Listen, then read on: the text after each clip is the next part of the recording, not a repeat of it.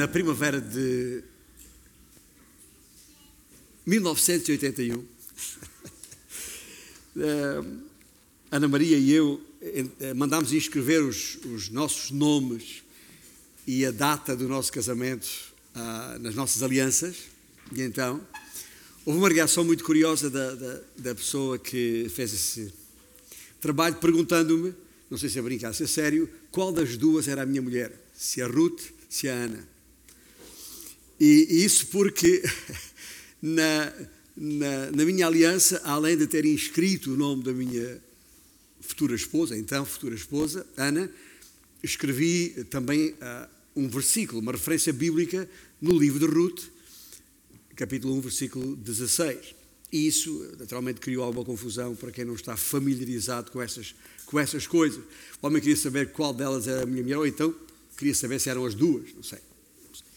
Mas, em todo o caso, esse versículo de, de Ruth, aliás, um livro da Bíblia, para o qual eu uh, peço desde já que abram ali, se tem uma Bíblia na mão, próximo, à sua disposição de alguma maneira, o livro de Ruth.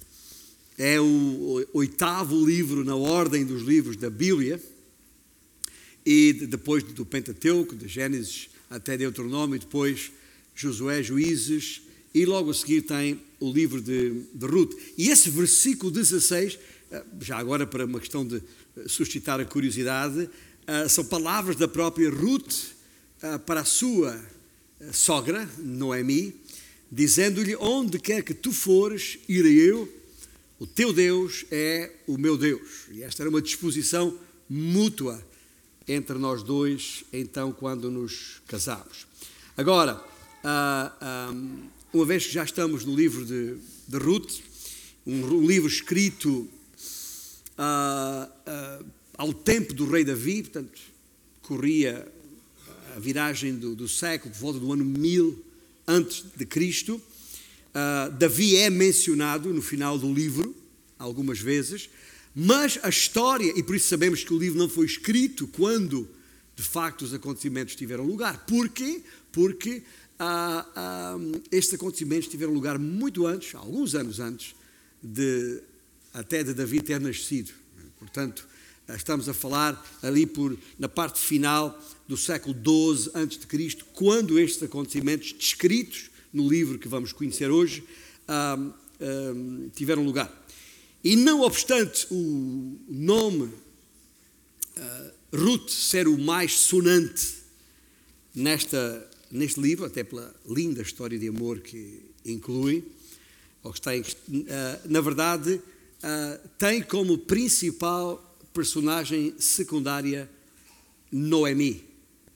E já vamos perceber porquê.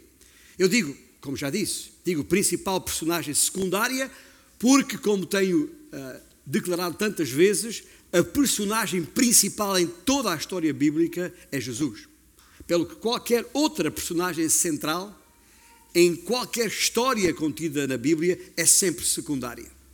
E por isso eu chamei, ou disse que a principal personagem secundária é Noemi. Esta história, onde Noemi, e já agora, isto é, a meu ver, respeito outras ideias, mas esta história onde Noemi tem o principal papel secundário, tem uma outra personagem secundária com o nome mais sonante, a tal Ruth. Entretanto, já devem ter aberto as vossas Bíblias no livro de, Ruth. Eu queria começar por ler a, a parte inicial desta história. Eh, eh, nem sabemos quem a escreveu. Ah, alguns acham que foi o profeta Samuel. Eu acho que não, porque Samuel morreu um bocadinho antes de Davi ter nascido. Portanto, era complicado se, se o livro foi escrito por altura de Davi ou se Davi já era vivo ah, quando o livro foi escrito. Não foi Samuel, com certeza, mas pouco importa quem, quem o escritor importa sim uh, o autor. E o autor sabemos que é o próprio Deus. Então, diz a Escritura, nos dias em que julgavam os juízes, e já estamos familiarizados com, com isto do domingo passado, houve fome na terra. E um homem de Belém, de Judá, saiu a habitar na terra de Moabe com a sua mulher e seus dois filhos. Este homem se chamava Elimelech e sua mulher Noemi. Os filhos de um, se chamavam Malom e Quilion, Efrateus, de Efrat, de Belém, portanto, Belém de, de Judá. e vieram à terra de Moabe e ficaram ali. Morreu Elimeleque, marido de Noemi, e ficou ela com os seus dois filhos, os quais casaram com mulheres moabitas. E era o nome de uma órfã e o nome da outra Ruth. E ficaram ali quase dez anos. Morreram também ambos, Malon e Quilion, uh, enfim, ficando assim a mulher desamparada de seus dois filhos e de seu marido. mulher, Noemi, note-se. Então se dispôs ela, Noemi, com as suas noras e voltou à terra de Moabe, porquanto nesta ouviu que o Senhor se lembrar do seu povo, dando-lhe pão. Sim, ah, saiu, pois, ela com suas duas noras no lugar, do lugar onde estivera, e indo elas caminhando de volta para a terra de Judá, disse-lhe Noemi, ou disse-lhes às noras: Ide, voltai cada uma à casa de sua mãe, e o Senhor use convosco de benevolência como vós usastes com os que morreram e comigo. O Senhor vos dê que sejais felizes, cada uma em casa de seu marido. Casem de novo, são jovens ainda. E beijou-as. Elas, porém, choraram em alta voz e lhe disseram: Não, iremos contigo ao teu povo. Porém, Noemi disse: Voltai, minhas filhas, porque irias comigo tenho eu ainda no ventre filhos para que vos sejam por maridos? Uma pergunta de retórica, não é? Tomai, filhas minhas, tornai, filhas minhas, ide-vos embora, porque sou velha demais para ter marido. Ainda quando eu dissesse tenho esperança, ou ainda que esta noite tivesse marido e houvesse filhos, esperá-los-ieis até que viessem a ser grandes? Abster-vos-ieis de tomardes marido? Não filhas minhas, porque por vossa causa a mim me amarga o ter o Senhor descarregado contra mim a sua mão. Então, de novo, choraram em voz alta. Orfa, com um beijo, se despediu de sua sogra, porém Ruth se apegou a ela. E disse Noemi: Eis que tua cunhada voltou ao seu povo e aos seus deuses, também tu volta após a tua cunhada. Disse, porém, Ruth, e este é o versículo 16: Não me instes para que te deixe e me obrigue a não seguir-te, porque onde quer que tu fores, irei eu, e onde quer que pousares, ali pousarei eu. O teu povo é o meu povo, o teu Deus é o meu Deus. Onde quer que morreres, morrerei eu, e aí serei sepultada. Faça-me o Senhor o que bem lhe aprouver, se outra coisa que não seja a morte me separar de ti. Vendo, pois, Noemi que de todo estava resolvida a acompanhá-la, deixou de insistir com ela. Então, ambas se foram até que chegaram a Belém.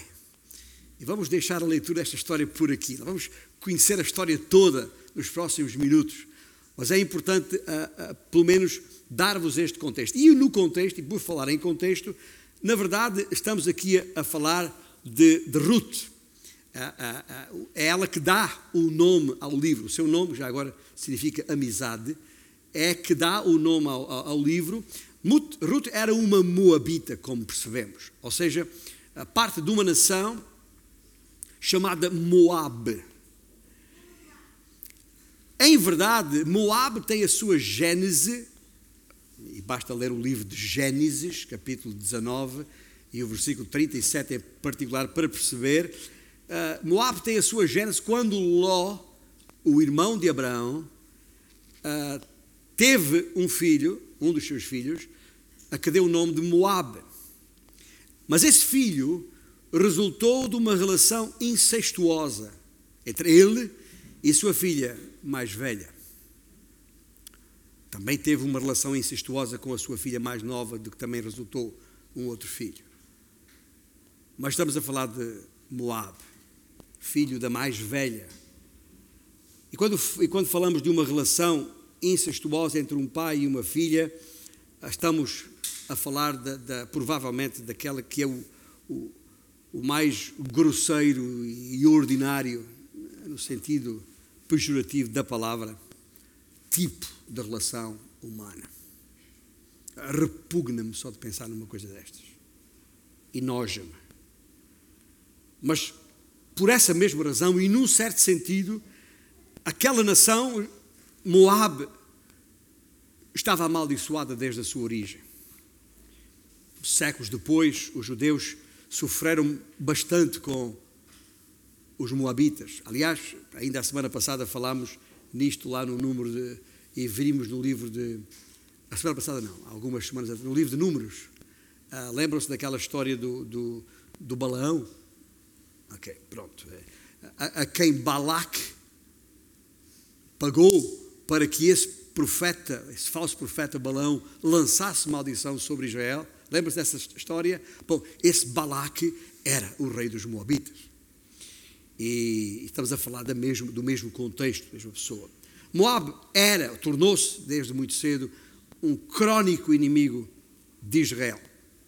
E foi amaldiçoado por Deus, porque esta nação rejeitou o Deus vivo e verdadeiro. E porque era uma nação idólatra, cuja prática religiosa incluía sacrifício de crianças uma, uma nação permanentemente hostil a Deus e ao seu povo.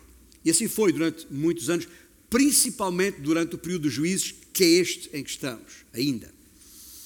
E de acordo com Juízes capítulo 3, foram 18 anos que Israel ficou debaixo do jugo moabita. E talvez assim se entenda melhor as palavras uh, proferidas por Moisés, da parte do Senhor, lá no capítulo 23 de Deuteronômio, o quinto livro da Bíblia, onde no versículo 3 está escrito, uh, aliás, este versículo, uh, 20, uh, capítulo 23, versículo 3, demonstra, evidencia ver, o verdadeiro alcance, quer nas suas causas, quer nos seus efeitos, da maldição lançada sobre Moab. Diz a Escritura esse versículo, e passo a, a citar: nenhum amonita ou moabita entrará na Assembleia do Senhor, nem ainda a sua décima geração entrará na Assembleia do Senhor eternamente.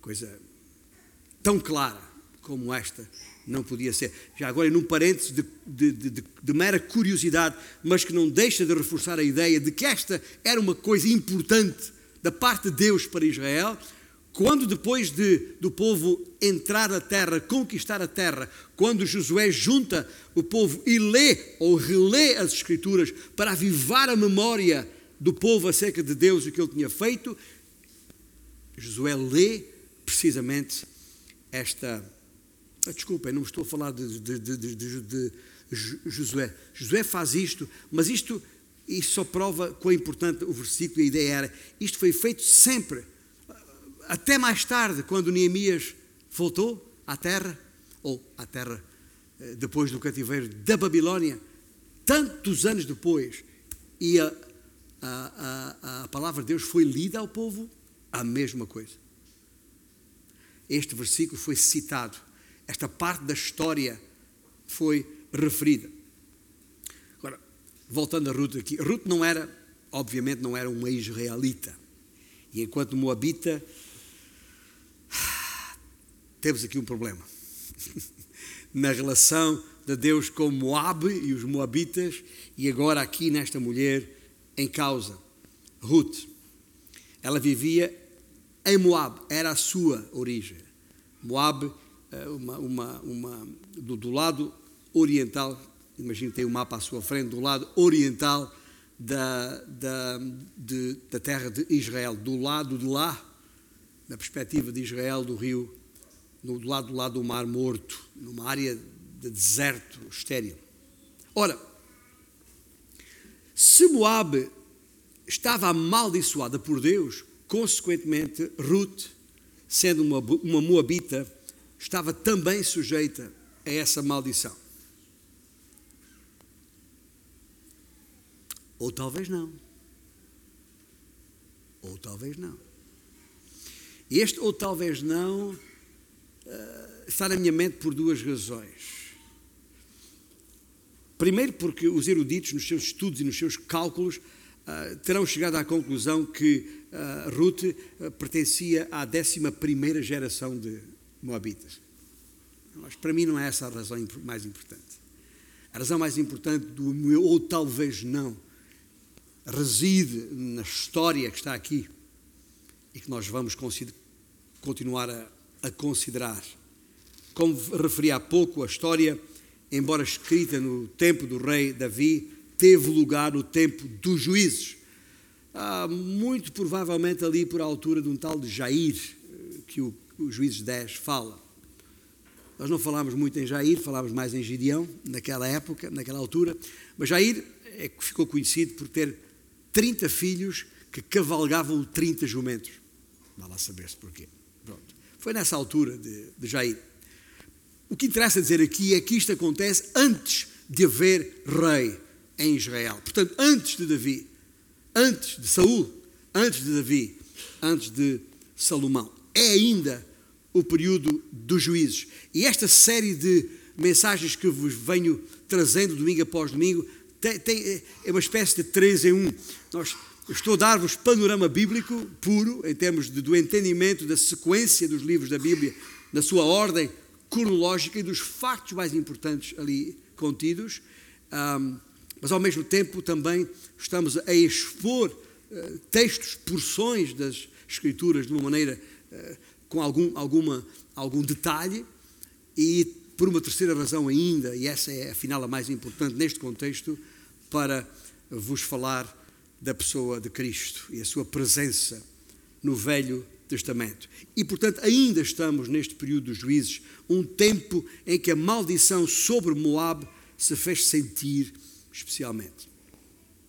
Aliás, esteve sempre evidente até, até à sua destruição como nação. E por falar nisso, só para perceberem quão importante isto é. Ah, esta maldição foi referida pelo profeta Isaías.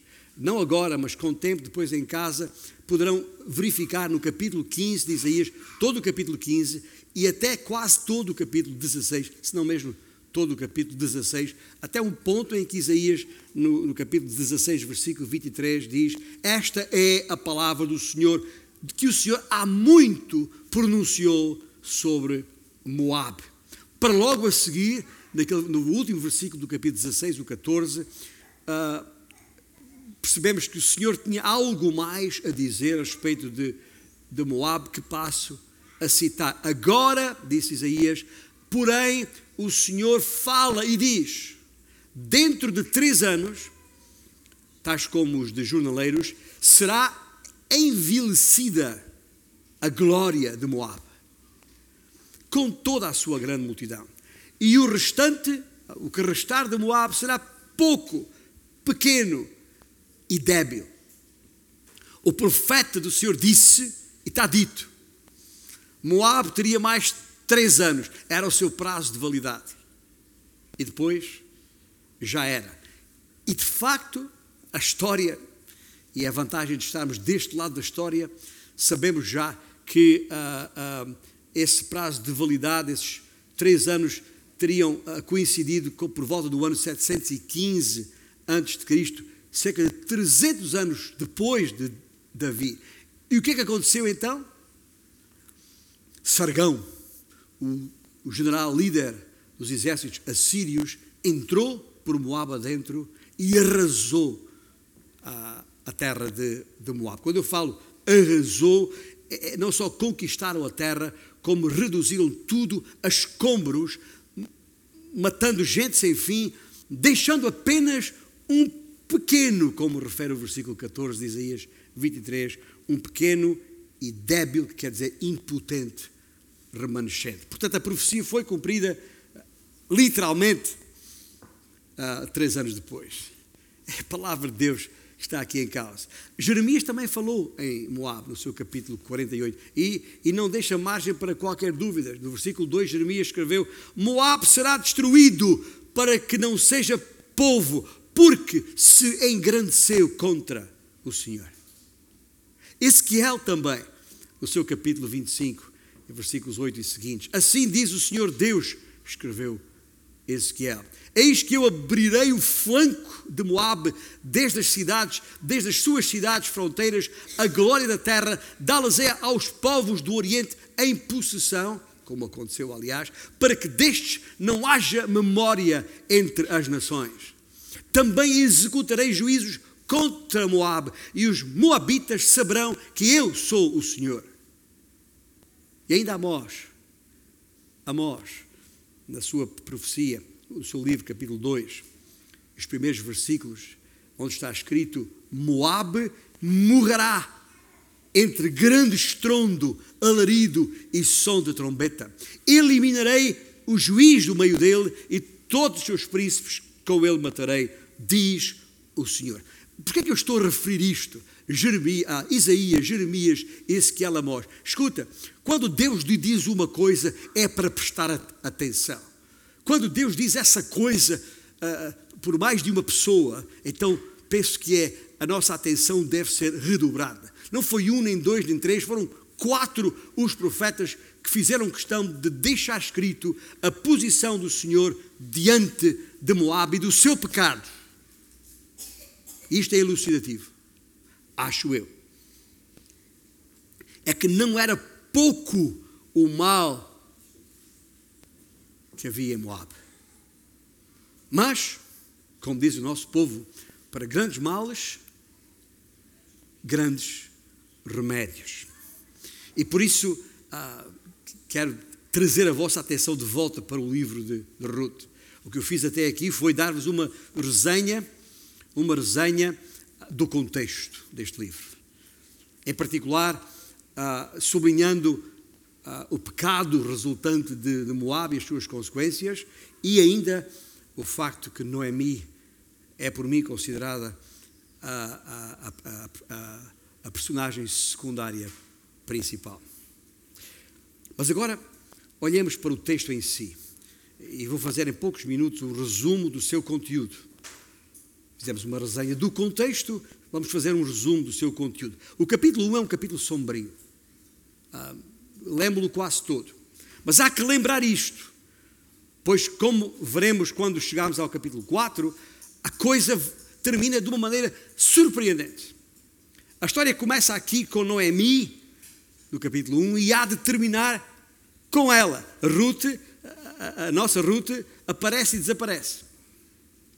O foco inicial está em Noemi, cujo marido era Elimelech. Viviam em Belém de Judá, mas tiveram que sair por causa de uma grande fome que assolou a sua terra. Desesperados, foram para uma terra distante e pagã. O que não só não era aconselhável, como neste caso era perigoso e arriscado para quem queria constituir família. A situação piora com a morte de Elimelech. Noemi está agora viúva. Seus dois filhos decidem casar com mulheres estrangeiras, pagãs, que adoravam outros deuses. Passaram dez anos, nem, nem têm filhos, que só piorou a, a, situação e era algo complicado para a cultura de, de, de então. E ainda por cima, os seus filhos morrem. Noemi fica só com as suas noras, três viúvas. Noemi decide voltar à sua terra natal, dado que havia notícias de que a coisa estava melhor em termos de, de, de pão, de alimento. Uma das noras decide segui-la, a outra decide deixá-la. E são de Noemi as palavras finais deste capítulo 1, quando ela, nos versículos 20 e 21, disse, desabafando: Grande amargura me tem dado o Todo-Poderoso. Ditosa eu parti, mas o Senhor me fez voltar pobre. O Senhor me tem afligido. São estas palavras de Noemi, no final do capítulo 1. Mas já agora, ah, e sendo verdade que ela não voltou propriamente de mãos vazias, trouxe pelo menos uma nora com ela, mas o que eu gostaria de sublinhar neste capítulo 1 e nas palavras de, de Noemi é a, a teologia por trás disto a posição teológica de Noemi por detrás disto. Porquê? Porque ela afirma que Deus existe e é soberano. Ela expressa a sua convicção de que tudo o que experimentamos na vida, de uma maneira ou de outra, vem da sua mão.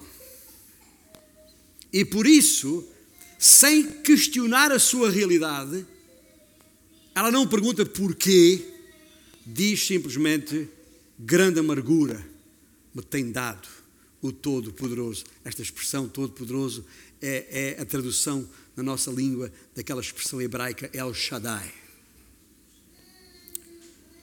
Noemi não deixou de crer, não obstante as circunstâncias. Ela continua a afirmar que o Senhor é Deus, mesmo quando traz aflição à sua vida. E, assim resume o capítulo 1. Ruth acompanhou sua, sua sogra até Belém, duas viúvas. Era uma situação complicada, porque, porque isto, afinal de contas, e era a preocupação que Noemi transpareceu de imediato, afinal de contas, não teria condições para perpetuar a sua linhagem. E aí residia, ouça bem o que eu vou dizer. Aí, nesse facto, o facto de Noemi estar preocupada de não haver continuidade para a sua linhagem, aí residia o seu principal equívoco.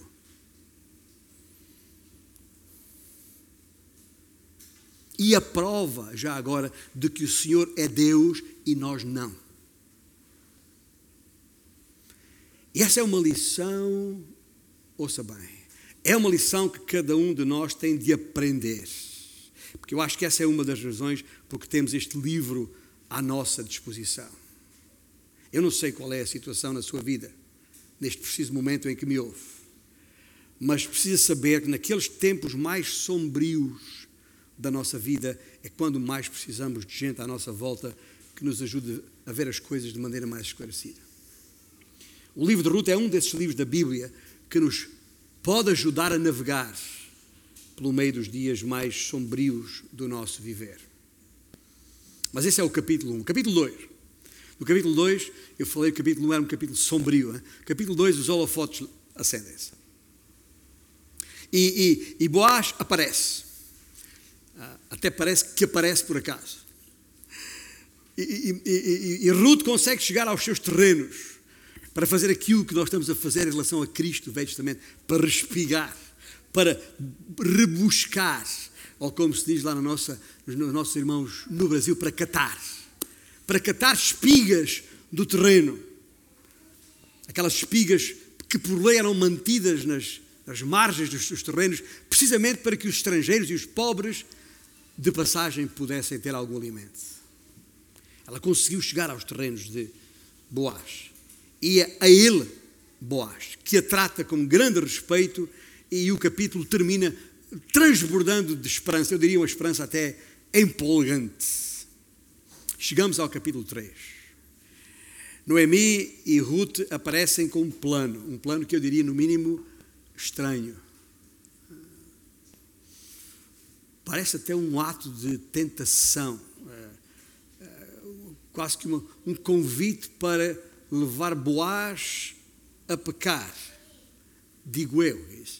Isso, esse, esse plano, isso de se deitar aos pés de um homem na sua cama, ainda por cima, de acordo com o texto, um homem que já tinha bebido uns copos. Ah, estava alegrote, diz o texto. Era um plano arriscado. Era um plano de Noemi, com a concordância de Ruth, mas era um plano de Noemi, voltamos ao mesmo. A ideia foi dela. Mas se considerarmos, ou se levarmos em conta que todos ali naquela cena sabiam que ela, Ruth, estava debaixo das asas do Senhor, não é isso que está escrito ainda no capítulo 2, versículo 12.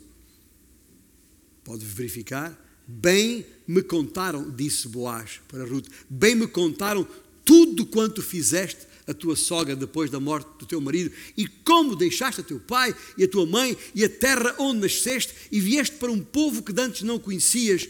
O Senhor retribua o teu feito e seja cumprida a tua recompensa do Senhor, Deus de Israel, sob cujas asas vieste buscar refúgio.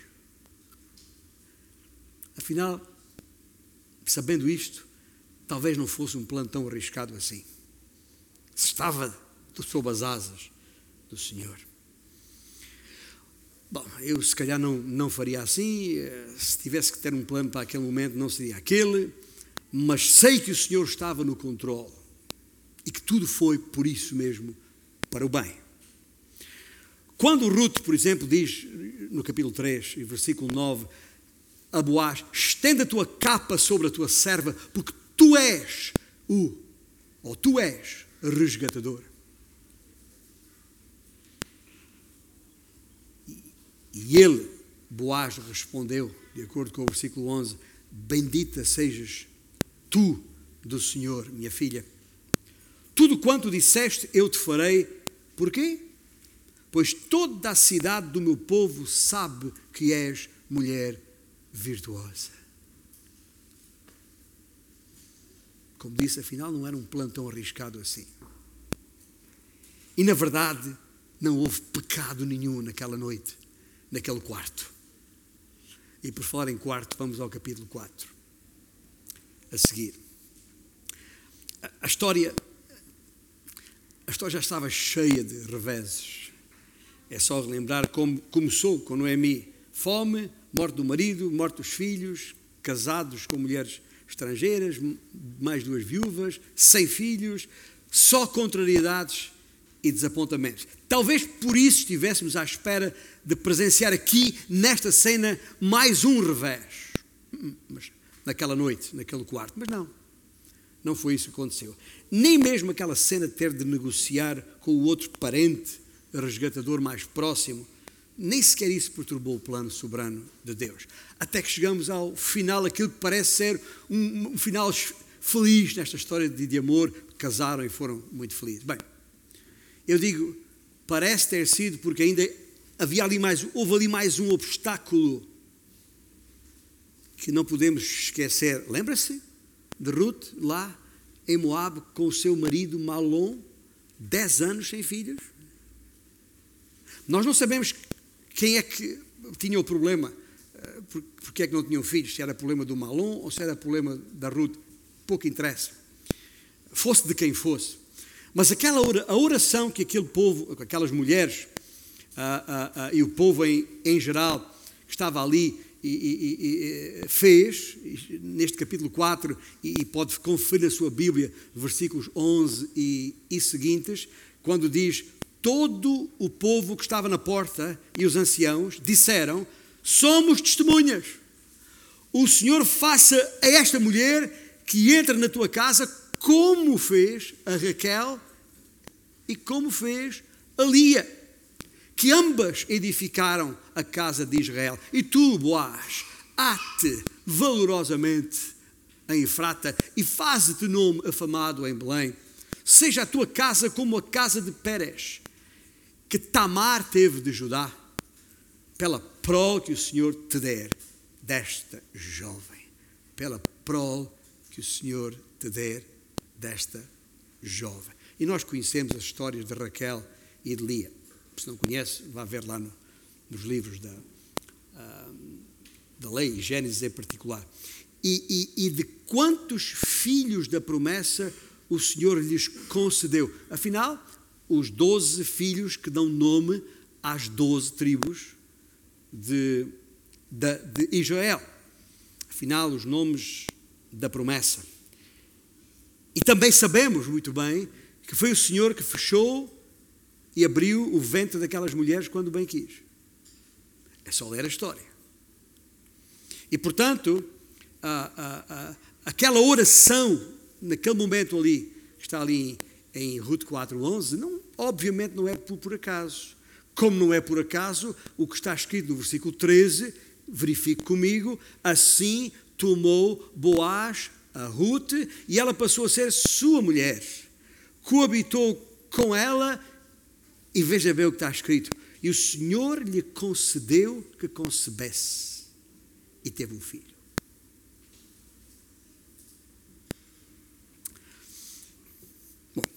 Feita a resenha e o resumo do, do conteúdo do, do texto, consideremos agora o cerne da questão, o âmago, o essencial o papel principal.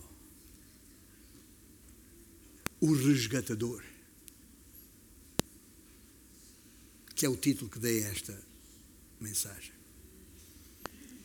Aquele que é capaz de resgatar o coração de qualquer um, por mais pecador que seja. E aqui sim, já agora, aqui sim, há um final feliz. Bastará ler o que está escrito no versículo 17 do capítulo 4. A Noemi nasceu um filho e lhe chamaram Obed. E este, Obed, é o pai de Jessé, pai de Davi.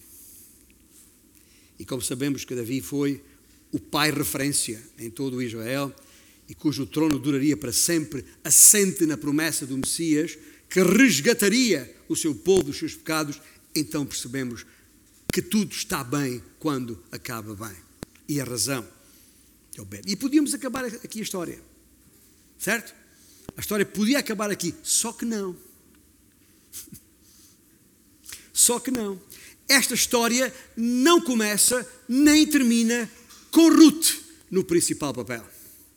Esta é a minha tese desde o início.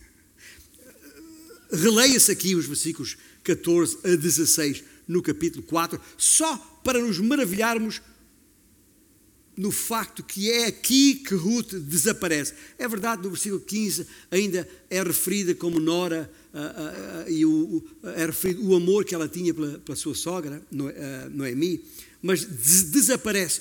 O, o seu nome não aparece mais. O principal papel secundário é de Noemi. Diz o texto, no versículo 14: Então as mulheres disseram a Noemi: Seja o Senhor bendito que não deixou hoje de te dar um neto que será o teu resgatador. E seja afamado em Israel o nome deste, ele será restaurador da tua vida e consolador da tua velhice. Pois tua nora, que te ama, o deu à luz e ele te é melhor do que sete filhos. Noemi tomou o menino e o pôs no regaço e entrou a cuidar dele. É, é tudo a respeito de Noemi. Tu, teu, tal como lá em 1,16, um, o, o teu Deus é o meu Deus, onde quer que tu fores, irei eu. O pronome pessoal mais usado, te, tu, te, é em relação a Noemi. Assim sendo, convém refletir por alguns instantes no resto do tempo que temos, porque é que o nome de Noemi reaparece aqui em foco levantando algumas questões. A primeira questão, desde logo, é esta: quem é o resgatador? Primeiro, no versículo 14, diz: Seja bendito, seja o Senhor bendito, que não deixou hoje de te dar um neto que será teu resgatador. Quem é este resgatador? E tendo em conta, digo eu, toda a narrativa desenvolvida na primeira parte deste capítulo, a minha resposta imediata eventualmente precipitada, seria Boaz. Claro. Até porque logo no versículo 6, naquela conversa com o, resgatador parente mais próximo, que, uh, que ainda estava em, em, campo, esse resgatador disse: Para mim não a poderei resgatar, redime tu, Boaz, tu o que me cumpria resgatar, porque eu não poderei fazê-lo. Lendo isto, ah, o resgatador é Boaz. Só que não.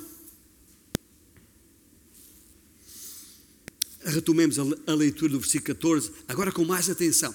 Então as mulheres disseram a Noemi: Seja o Senhor bendito que não deixou hoje de te dar um, um filho? Não, um neto. Um neto que será teu resgatador. Afinal, quem é o resgatador? Olhando para aqui, já, já tem que repensar a questão. Não é Boaz.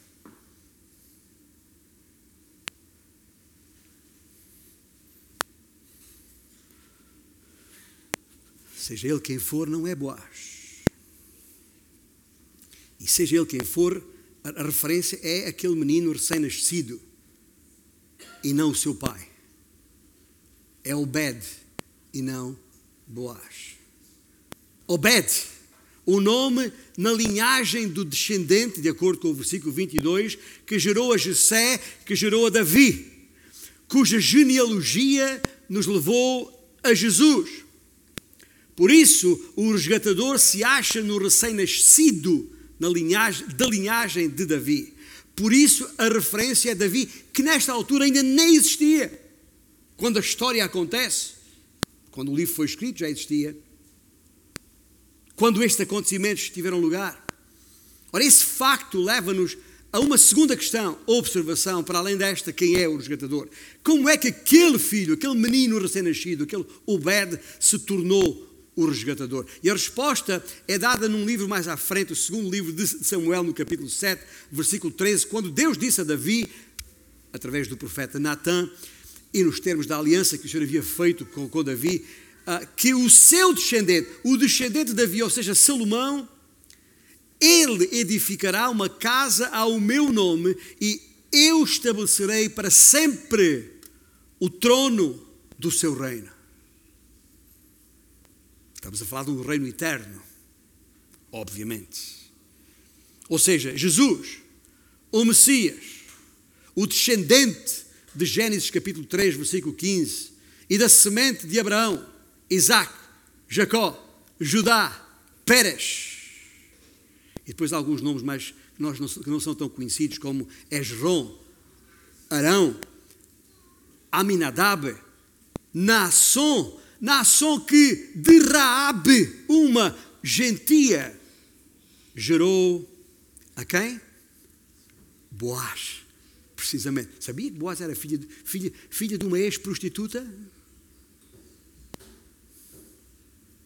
Uma resgatada pelo Senhor uma gentia. E este, Boaz, derrute outra gentia, uma boabita. Gerou a Obed. E por ali fora, se conferir lá na genealogia, Mateus capítulo 1, depois destes, há uma série de outros nomes, até que chegamos a José, marido de Maria, da qual nasceu Jesus, que se chama o Cristo, ou seja, o Messias. Nenhuma dúvida a respeito disto. E basta conferir bem lá em Mateus capítulo 1 e Mateus capítulo 2 sobre o nascimento deste menino Messias que curiosamente nasceu onde? Belém. Está lá em Mateus 2, 5. Onde é que estas coisas estão a acontecer na história de Ruth? Belém. Precisamente em Belém. Claro. E foi assim que aquele filho Obed se tornou o resgatador. E depois destas duas questões, inevitavelmente há uma terceira questão a fazer. O que é que isto, o que é que isto significa? O que é que significa ser o resgatador? Percebendo que é um resgatador. Percebendo, aliás, quem é o resgatador. Percebendo como é que aquele filho se torna o resgatador. O que é que significa ser o resgatador? A palavra em si tem, tem, dois sentidos. Um sentido mais, eu diria, técnico, linguístico, uh, e um segundo mais profético, exegético. No primeiro sentido, o verbo hebraico para redimir, ou seja, resgatar, o, verbo hebraico gal, tem aqui na palavra resgatador o seu particípio, goel, cujo significado é muito mais do que o seu sentido técnico que é parente, parente mais próximo, resgatador. Que tinha a ver com a lei, é uma história que não vamos de, de, desenvolver agora. Mas a mesma palavra tem também, e muitas vezes na Bíblia, um sentido mais abrangente, que tem a ver com o resgatar ou retirar alguma coisa de uma situação difícil, ou até de comprar ou adquirir algo por um certo preço. É isso que a palavra quer dizer. E depois há um segundo detalhe que, está, eh, voltando ao livro de Ruth, capítulo 4, eh, que temos que sublinhar aqui os pormenores que lemos há pouco, que são três. Ou seja, é alguém cujo nome será afamado em Israel, que será restaurador da tua vida, não mim, e que será consolador da tua velhice, não mim. Portanto, se tomarmos o sentido uh, uh, mais estrito da palavra, Noemi estava feliz porque, porque, porque agora a, a linhagem de seu filho teria continuidade. Ou, se a tomarmos no sentido mais abrangente, todo aquele efeito restaurador da vida e consolador da velhice podia ter a sua base, e eu creio que tinha com certeza, na, na, na, na linhagem messiânica de Davi. E era no Supremo Redentor que se encontraria Jesus. Depois de tudo isto percebido, ou seja, depois de termos feito uma resenha no contexto, um resumo do conteúdo, e termos conhecido o resgatador, que conclusões tiramos de tudo isto? Porquê todo este foco em Noemi? Porquê é que há aqui uma ponte entre o capítulo 1 e o capítulo 4 que não pode passar de, de desapercebida? Como referi, o capítulo 1 mostra-nos como Noemi, Noemi aparentemente teria perdido tudo, como ela dissera. Ditosa parti, volto pobre. É de Noemi que se fala.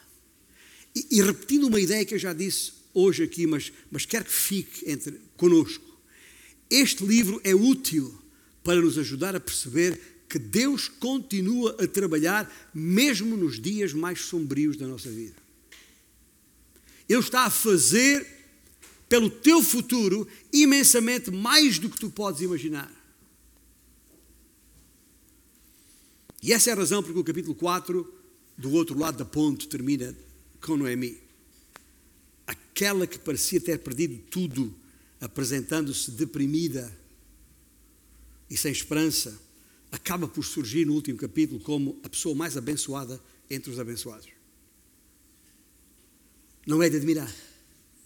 Como Jesus mesmo disse, está lá em João 5, meu pai trabalha até agora e eu também. A outra conclusão óbvia é que Boaz é uma imagem do nosso aparente resgatador, do nosso parente resgatador, não aparente, mas parente resgatador, que é o Senhor Jesus Cristo, que nos comprou nos adquiriu, nos libertou da maldição, da nossa destituição, ou seja, separação, que nos desposou e abençoou e tem abençoado de geração em geração.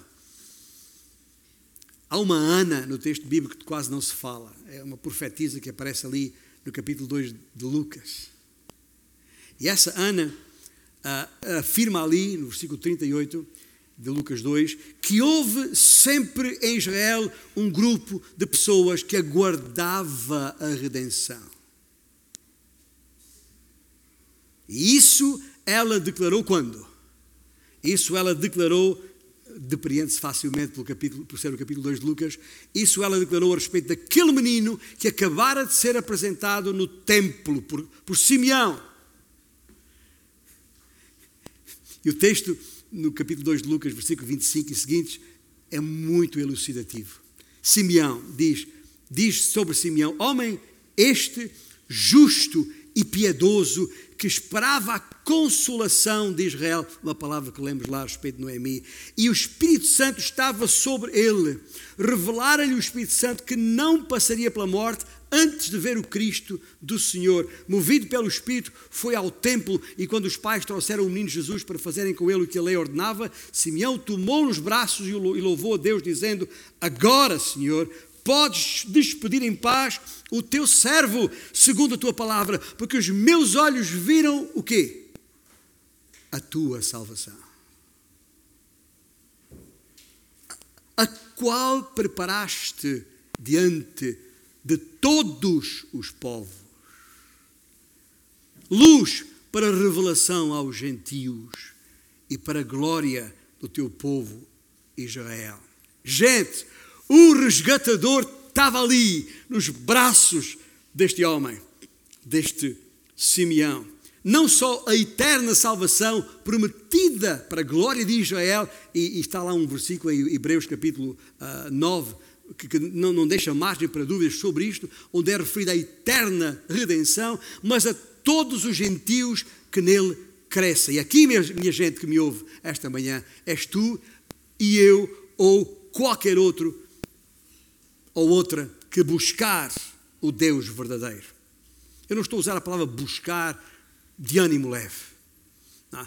Nós sabemos que, especialmente no Velho Testamento e em Jeremias 29, é talvez o versículo mais conhecido, uh, uh, isto de buscar o Senhor, uh, se o buscares de todo o teu coração, o acharás. Essa promessa feita a Israel também é para os gentios.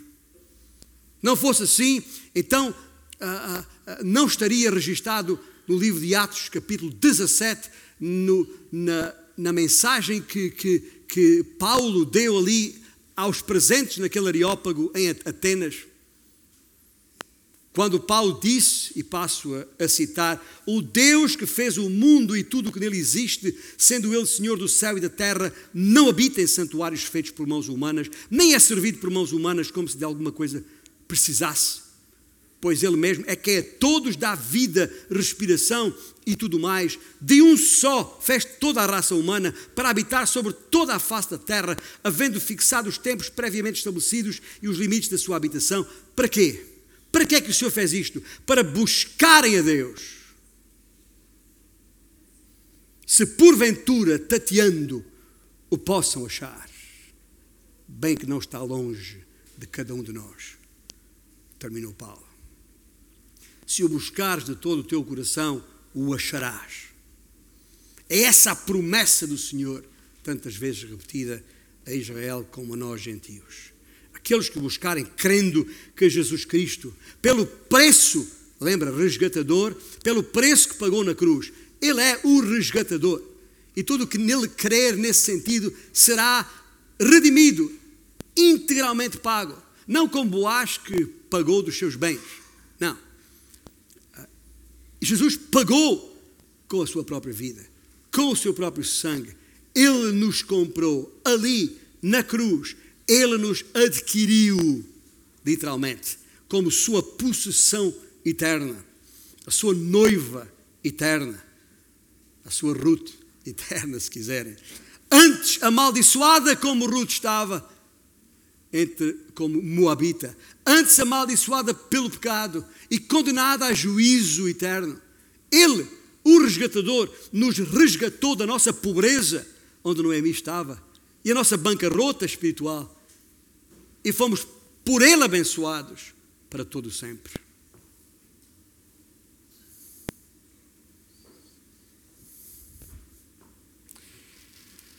Ah, o que nos faz pensar Afinal, por carga d'água é que Elimelech com a sua família foram para Moab. Não deviam ter ido. Eles não sabiam que Moab era uma terra pecadora, longe de Deus. Não era para aí que tinham que ir. Conhece aquele ditado popular? Deus escreve direito por linhas tortas?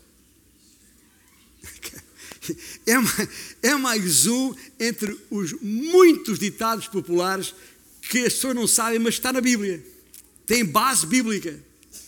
Este, a base bíblica deste, está lá com José em Gênesis capítulo. Uh, um, não sei que capítulo é. A história de, de, de José, que nos lembramos bem, quando ele diz, a respeito daquilo que os seus irmãos fizeram por ele, vendendo para o Egito, aquela história toda, ele disse: Vós, na verdade, intentaste o mal contra mim, porém Deus o tornou em bem. Deus escreve direito por linhas tortas. Há que lembrar este importante versículo da, da Bíblia, porque há uma coisa que nós devemos aprender, todos nós.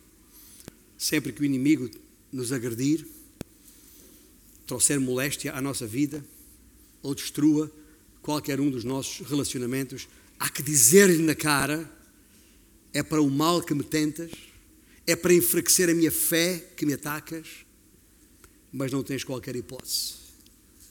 Podes comer o meu corpo, mas não podes comer a minha fé. Como Paulo, Paulo disse, né? Paulo disse a, a Timóteo: ah, ah, Eu sei muito bem a quem tenho querido e estou certo que Ele é poderoso para guardar o meu depósito até aquele dia, o dia de Cristo, o dia do resgatador, o dia do redentor. Ou como disse Jó, o que é que Jó disse? Eu sei que o meu redentor vive. As palavras falam por si, estão no texto bíblico. Deus é tão absolutamente soberano que nem mesmo o mal tem rédea solta. E aqui eu já estou a entrar numa área muito complicada da teologia, que é a questão da, da permissão. Enquanto soberano Deus permite o mal, permite, senão estas coisas não tinham acontecido. Deus, o mal, nenhum mal provém de Deus, nem é promovido por Ele. Mas na sua permissão do mal, o Senhor acabará por gerir o pecado do homem de maneira a que os seus eternos propósitos se cumpram. E é por essa razão que hoje vos desafio a crer. A crer que Deus permitiu os horrores constantes no primeiro capítulo de Ruth, século 12 a.C., tanto quanto permite hoje, século 21, os horrores na guerra da Ucrânia. Ou as fomes por esse mundo fora, ou seja lá o que for. E falo com o mesmo propósito de sempre: trazer o Salvador, o resgatador, ao pecador, para o reconciliar consigo mesmo. Esta é a realidade. A questão não é saber se as coisas são de facto assim, pois são factuais. A questão é saber se tu vais fazer com essa realidade o quê? Vais, vais crer como Ruth creu e foi salva? Ou vais continuar condenado? Onde já estás?